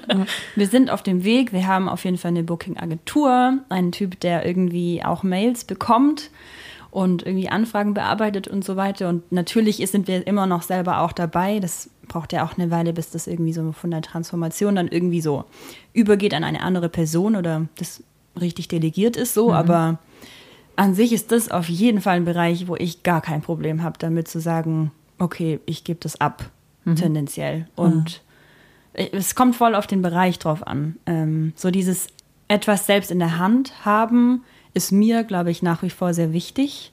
Von der Gestaltung her, von der Umsetzung her, von der künstlerischen Vision her und auch von dem eben, ähm, von dem Releasen. Okay. Mhm. Aber ja. Das ist, bringt mich zu einem interessanten Punkt, weil was ich an euch sehr bewundere und was euch sehr auszeichnet als Künstlerin, ist, dass ihr so eine Fähigkeit habt, das, was ihr musikalisch macht, auch in eine visuelle Form zu gießen. Und dadurch findet man ja euch, euch ja auch in so einer Art Pop-Sparte, die eben auch, mhm. ne, also Jazz für Leute, die keinen Jazz mögen. Das ist zwar mhm. jetzt nicht die tollste Headline, aber das ist, glaube ich, das, was damit gemeint ist. Also ihr könnt Inhalte, die sich andere Leute sonst vielleicht, die die vielleicht nicht kennenlernen können, vermitteln auf einer bestimmten Ebene, die auch visuell funktioniert, was ja auch super zeitgemäß ist, ne? weil mhm. wir leben in einer total digitalisierten visuellen Welt. Und ihr habt unglaublich schöne, so spezielle Pressefotos, ihr dreht ganz tolle Videos, ähm, die eigentlich das, was ihr macht, musikalisch, visuell komplettieren. Mhm. Und das heißt, Video und Audio gehören bei euch irgendwie zusammen und, und ergeben so ein Gesamtkunstwerk. Warum ist euch das so wichtig? Also für mich ist es auf jeden Fall so, dass ich diese visuelle Komponente, die ist von Anfang an bei mir da. Mhm. Also sobald die Musik entsteht, entsteht die aus einem Bild heraus, aus einer Vorstellung, aus einer Stimmung heraus, die für mich total visuell ist, also in mir drin. Und ich glaube, in diesem Sinne ist es für mich keine, keine Schwierigkeit oder kein, ah, jetzt muss man noch irgendwie das in ein Bild packen und das irgendwie darstellen und wie könnte das denn sein, sondern das ist ein relativ natürlicher Prozess für mich, das dann sich so vorzustellen und ähm, das zu entwickeln und so, so ein, äh, eine Visualisierung davon auch ähm, zu kreieren. Und ist in dem Sinne für mich auch sehr, super wichtig als Ebene, als Layer in der Musik und als ähm, weitere Sinneswahrnehmung irgendwie. Für mich ist sozusagen zuerst die Musik da und dann kommt ein Bild dazu. Ähm, oder das Bild entsteht durch die Konkretisierung der Musik. Und wenn ein Bild oder etwas Visuelles da ist, dann habe ich eine Meinung dazu. Aber ich habe ähm, eigentlich nie so dieses initiale Ho, ich sehe innerlich das und das und dann mache ich daraus Musik. Ähm, das heißt, das ist auch etwas, was sozusagen bei uns sehr unterschiedlich ist und ähm, wo Anna sozusagen oft mit so einem das wäre doch super cool, wenn die Fotos so und so sind. Und ähm, ich habe dann eher so das Gefühl, so, ah, okay, jetzt haben wir schon einen Tag Fotos gemacht und jetzt am zweiten Tag weiß ich, wo, wo noch Sachen sind, die ich sozusagen mit einbringen kann. Und ich finde aber auch, dass das etwas ist, was diesen Prozess irgendwie von unterschiedlichen Seiten betrachtet, sozusagen. Dadurch, dass wir schon auch in dem, wie wir Sachen sehen, was wir sehen und was wir damit verknüpfen und so weiter, sind wir sehr, sehr unterschiedlich. Und das bedeutet auch, dass äh, wir uns oft sozusagen so unsere Wahrnehmungen abgleichen. Und ich glaube, das führt dazu, dass das dann eben auch in dem, was wir dann rausbringen, so ein bisschen ausbalanciert ist, weil es schon zwei unterschiedliche Wahrnehmungen davon mhm. gibt. Und ähm, dann sozusagen, wenn es an ein Publikum, an jemanden geht, der das dann sieht oder hört, dann ist es sozusagen schon durch zwei Köpfe durchgegangen, mhm. die es sehr unterschiedlich wahrnehmen. Ja. Man kann ja eine gute Idee haben, dennoch muss die umgesetzt werden. Ja. Ähm, habt ihr ein bestimmtes Team von Leuten, mit denen ihr zusammenarbeitet, mit denen ihr Ideen umsetzt? Zum Beispiel eine Grafikerin oder wie ist es mit Kostümen zum Beispiel? Am Anfang war alles sehr rock'n'rollig und so, wie wir das gedacht haben. Und dann haben wir jemanden gefragt, ob er das jetzt bitte mit uns durchziehen kann. Ähm, also Artwork, das sind äh, Leute, die bisher alle drei ähm, EP- und Album, Albumcovers äh, gestaltet haben. Mhm. Ähm, wir haben ja auch mal einen Kalender gemacht zum Beispiel, das ist dann auch die gleiche Person und ich glaube, das ist wichtig, dass es sich schon, es zieht sich schon durch und das nicht nur in unseren Köpfen, sondern auch in deren Köpfen. Und eben was äh, Videos angeht, ist es auch das gleiche Team eigentlich geblieben, mhm. bis auf so eine Ausnahme oder ein, zwei Ausnahmen, wo wir was anderes ausprobiert haben, ähm, was aber eben auch auf einem Material aufbauen kann, was es dann schon gibt von einem Team, ja. mit dem wir sehr eng sein können. Also es gibt quasi schon, um es jetzt mal in der Werberinnensprache zu sagen, es gibt schon ein Branding und das versucht ihr auch weiter zu etablieren und auszubauen mit dem, was, was sozusagen folgt. Ja, jetzt rückblickend schon, aber ja. damals mhm. haben wir uns natürlich keine Gedanken gemacht über ein Branding. Ja. Aber es waren eben halt zwei Leute, die uns total geholfen haben, auch in der Situation zu sagen, okay, mhm. wir haben die und die Vision und jetzt macht ihr mal bitte. Mhm. Ähm, und ja. das hat total gut geklappt bisher. Mhm. Also das war einfach dann so ein, ja, Arsch auf Eimer Situation. genau. Ja, und äh, was sozusagen so Bühne und Kostüme angeht und was ziehen wir an und wie sind wir überhaupt, das ist natürlich auch was, was sich im Laufe der Zeit sehr geändert hat. Am Anfang haben wir für jeden Gig uns künstliche Wimpern angeklebt. Warum? Keine Ahnung. War das unpraktisch? Ja, total. In so einem dunklen Backstage äh, sich noch mit der Handytaschenlampe gegenseitig ins Auge zu leuchten und Wimpern anzukleben. Ähm, und da haben wir sehr viel ausprobiert und ähm, hatten dann eigentlich auch so gefühlt so Uniformen und ein paar Teile, wo klar war, das können wir auf jeden Fall anziehen, das ist Olicia. Und jetzt ähm, haben wir auf jeden Fall eine Modedesignerin mit am Start, mit ähm, ja dem Willen sozusagen uns zu beraten, aber auch potenziell dann Teile für uns zu entwerfen.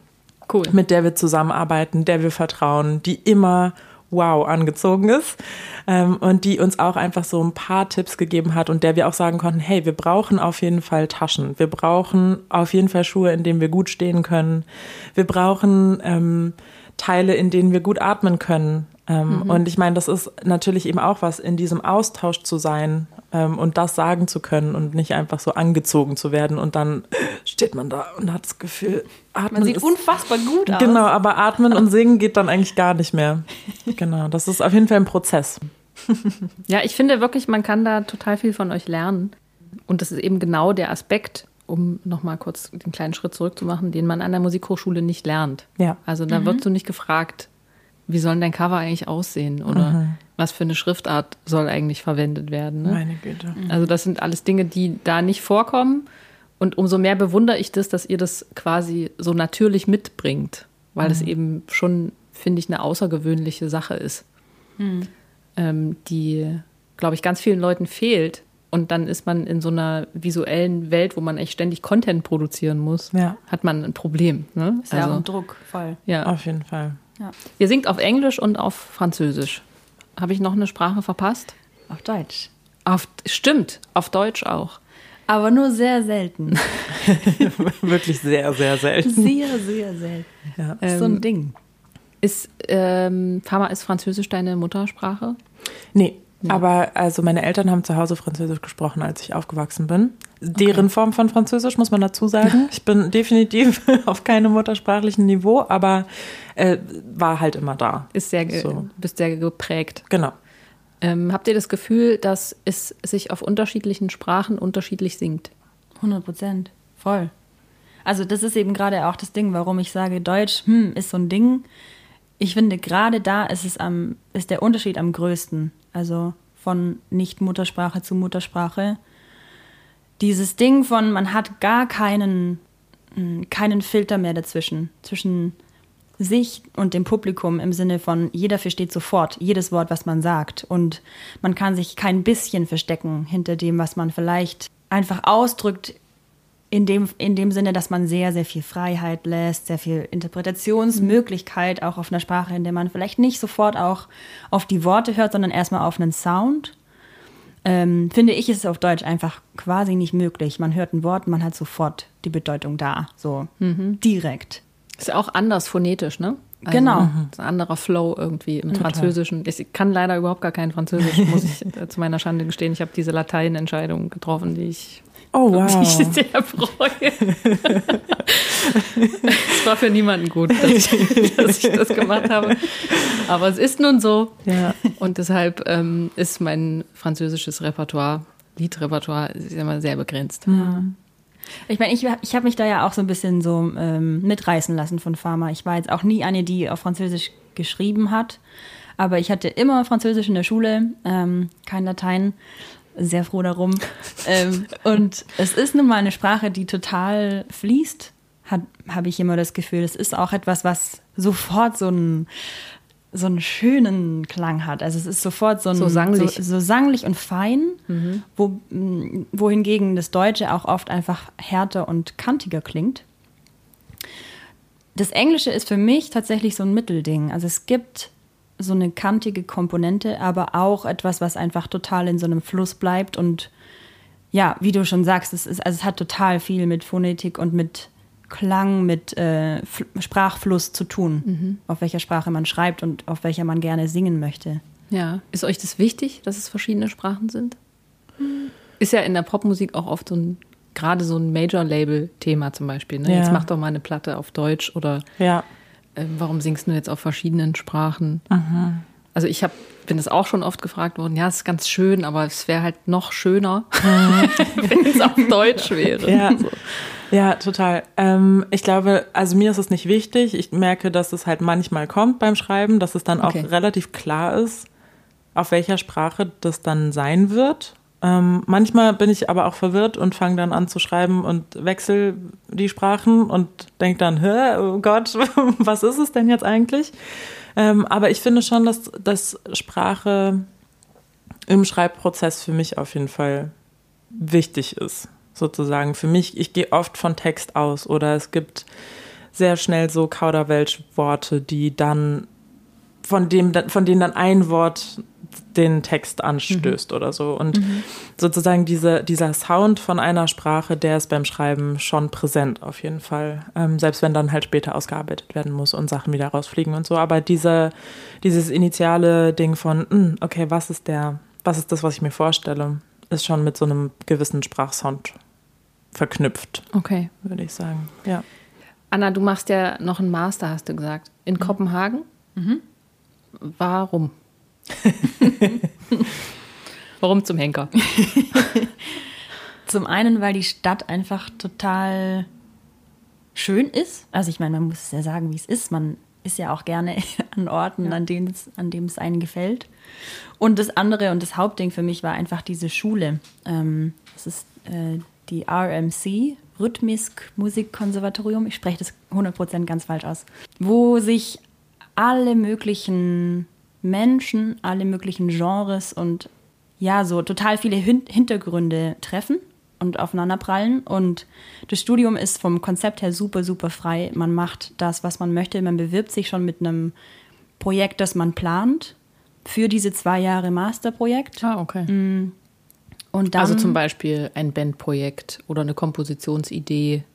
Es ist tatsächlich noch offener als das. Also Okay. man kann sich auch, also ich hatte die Idee, mal wieder eine Schnapsidee, dass ich ein Album entwerfe, das total audiovisu audiovisuell gestaltet ist. Also dieser visuelle Hintergrund ist bei mir immer präsent und ich wollte das einfach mal so richtig ausleben und hatte gedacht, okay, ich äh, schieße analoge Fotos ähm, mit meiner analogen Kamera und, und übersetze das in Musik und versuche Farben auch äh, auf meine Weise äh, zu erspüren und zu, zu übersetzen in, in Klang und in Sound und sowas. Und zum Beispiel ein anderer Kommilitone, der hat so total so ein krasses Soundsystem in den Flügel reingebaut und macht da jetzt so Klangflächen und lässt dann ähm, Leute um diesen Flügel rumstehen, die dann da reinschreien und ähm, dann vibriert etwas und daraus entsteht Sound.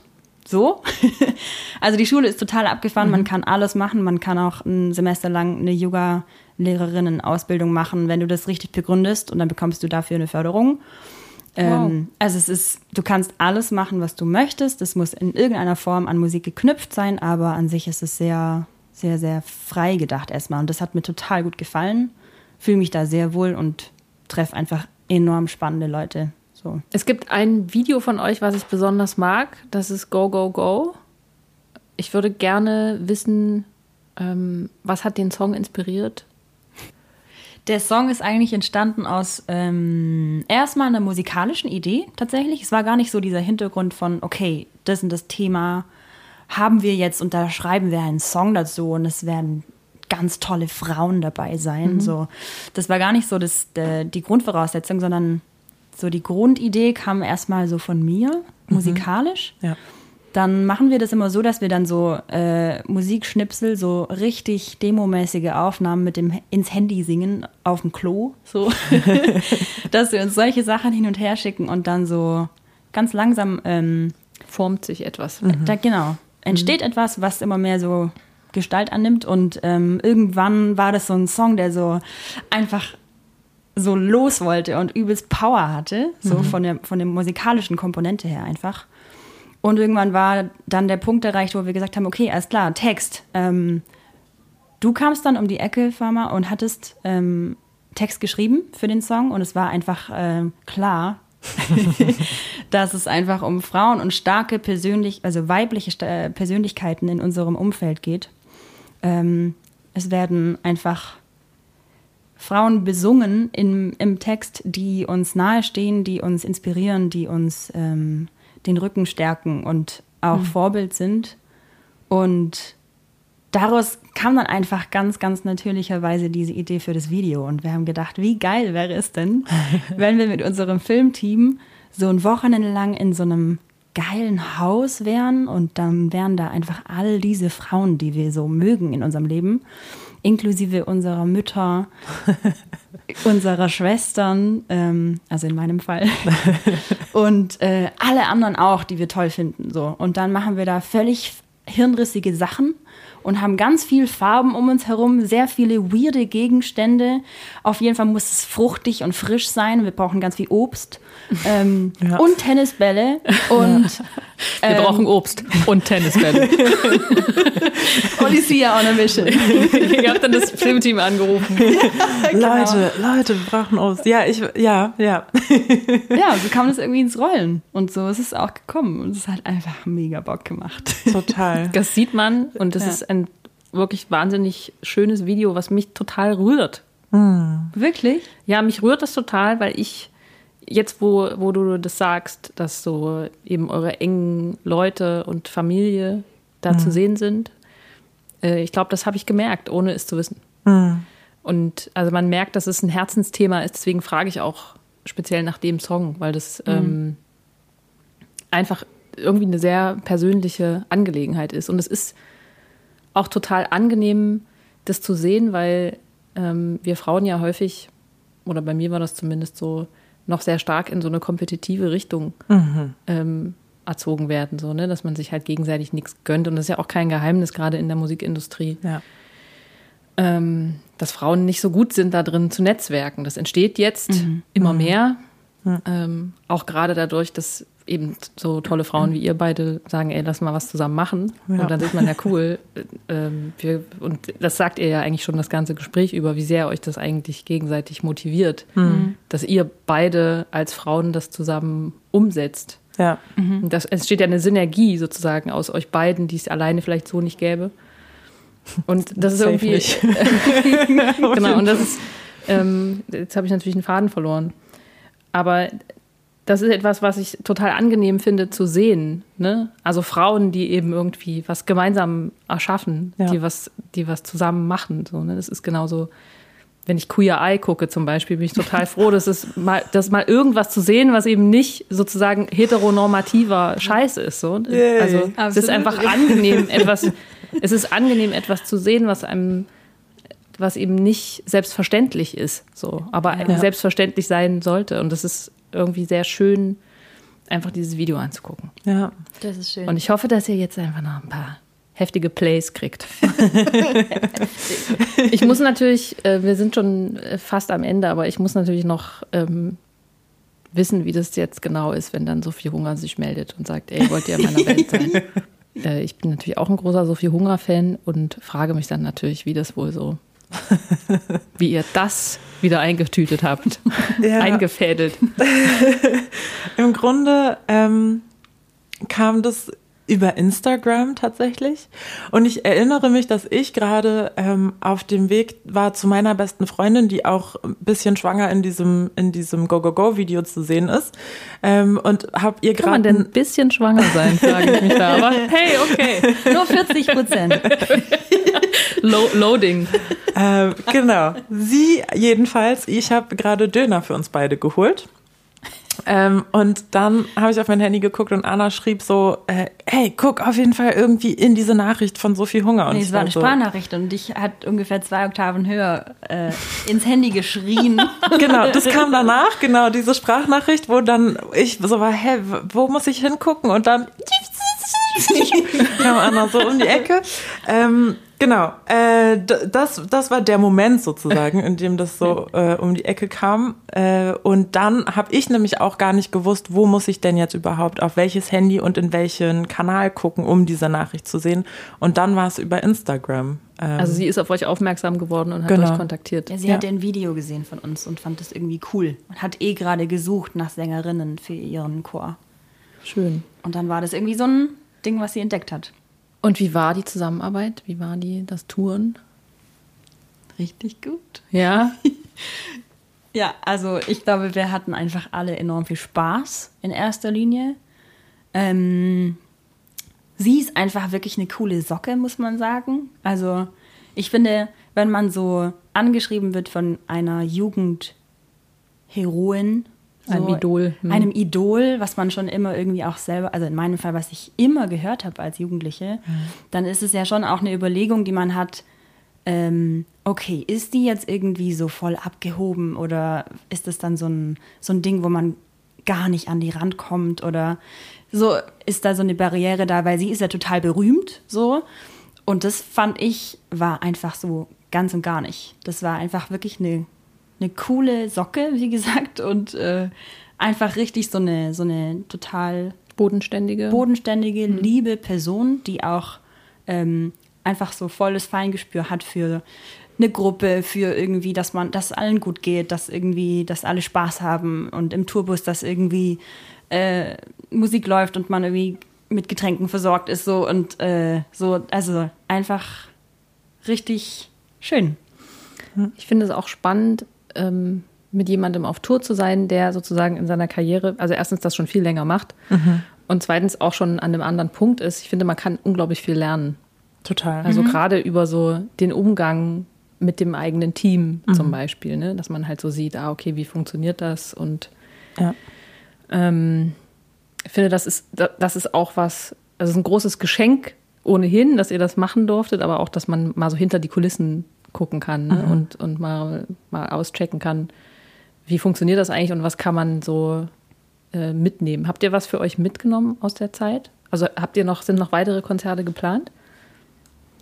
Äh, ja, für dieses Jahr sind auf jeden Fall noch Konzerte geplant. Und ähm, ich glaube, mitnehmen ist es genauso das, was du gesagt hast. Ne? So dieses, ähm, ich merke, ich nehme mit davon, so ähm, zu merken, wie ist es in so einer, zum Beispiel vor so vielen Leuten zu spielen, ähm, auch eine Weile am Stück unterwegs zu sein, beziehungsweise sich halt ähm, auf diese Sache zu konzentrieren über einen Sommer zum Beispiel. Mhm. Ähm, und es passieren ganz viele andere Sachen, aber dann ist man wieder drei Tage weg und so. Ähm, dass gerade nach so einer Zeit, wo relativ wenig passiert ist, dann halt das zu haben, was passiert. Ähm, und sozusagen dieses, wir auch uns als Team wahrzunehmen. So, mhm. dass das ähm, fünfköpfiger Chor und wir beide in diesem, in diesem Ding drin als zwar zwei Stimmen, aber doch auch dann wir als Projekt und dass es ähm, auch ja einfach total krasse Momente auf der Bühne gab, die die ähm, sie dann wiederum möglich gemacht hat. Also so ähm, wie du sagst eben so dieses wie geht sie mit Menschen um und wie ähm, funktioniert das insgesamt sozusagen. Es ist ja auch cool, dass man dann vor so vielen Leuten spielen kann, ohne dass man so krass im Fokus sein muss, ne? Also man muss da nicht schon vorne stehen. Ja. Sondern man hat so ein bisschen ähm, im Chor die Chance, sich erstmal ein kleines, klein bisschen an die Größe zu gewöhnen, mhm. bevor man dann selber nach vorne an den Bühnenrand geht. Und das ist auch schon das, äh, das Ende dieses Podcastes. Es gibt eine Playlist zu diesem Podcast, da packe ich natürlich meine persönlichen Olysia-Hits drauf. Cool. Und ich würde mich freuen, wenn ihr mir noch ähm, zwei, drei, vier Songs sagt, die ihr gerne auf die Playliste packen möchtet. Jetzt die, mal schnell aus der Hüfte geschossen. Gerne also Sängerinnen, also, Stimmen, die euch beeinflusst haben, die ihr gerne mit drauf hättet. Okay, auf jeden Fall Sophie Hunger mit. Ähm, sollen wir uns einigen? Oder mache ich einen Vorschlag und dann du? Und jetzt gibt es nämlich noch den großen Odyssea-Streit. genau. Mach mal einen Vorschlag. Mach mal einen Vorschlag. Le vent nous portera. Okay. Bin ich auf jeden Fall dabei. Ich habe das Gefühl. Es geht leider nicht, weil ich nicht weiß, wie man das schreibt. ich schreibe es dir nochmal auf. Danke, das ist ja nett. Ich hätte gesagt The Age of Lavender, weil das, glaube ich, ein so ein ein Ding ist, was ich neu für mich entdeckt habe, ähm, im nochmal Sophie Hunger hören. Und das ist etwas, was ich vor, also so ne, mit 15 noch nicht gehört habe. Und Le Vent nous portera ist, glaube ich, etwas, was man auch so im Vorbeigehen schon mal vielleicht mit, mitgenommen hat von Sophie Hunger. Ja, da packen wir die doch beide drauf. Ich glaube, das ist möglich. ich glaube, das ist möglich. Habt ihr noch einen Wunsch? This is the Kid mit Moonshine Freeze. Und ich würde tatsächlich auch noch sagen, eine Künstlerin, die uns schon auch beide beeinflusst hat, würde ich sagen, in unserem Olysia-Dasein ist Laura Perudin, mhm. ähm, die auch als Feature-Gast bei Go Go Go dabei war. Es ist eine französische Harfenistin und eine Frau, die auch viel loopt, die singt auf verschiedenen Sprachen und äh, das dann mit Harfe und Effekten und allem Möglichen kombiniert. Also Harfe hat man auf jeden Fall noch nie so gehört, würde ich sagen. Impressions? Das ist nämlich das, was du mir gezeigt hast. Mhm. Das hast du mir geschickt und ich war total gehuckt und habe das dann eben bei einer Vocal Night gesungen. Ja, Laura Perudin, Impressions. Ja. Sehr schön. Vielen, vielen Dank, dass ihr mich besucht habt. Ich bin äh, sehr inspiriert und ich freue mich sehr auf euer Konzert nachher. Cool. Danke, danke dir. Danke, dass wir da sein durften. Gerne, gerne.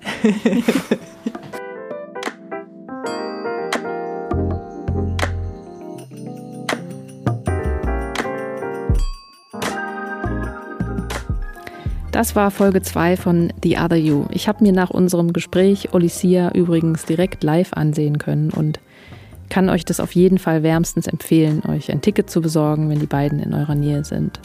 Wenn euch dieser Podcast gefallen hat, dann sagt es bitte gerne weiter und bewertet vor allem die Folge beim Anbieter eures Vertrauens. Danke fürs Zuhören und alles Liebe von mir, Janda.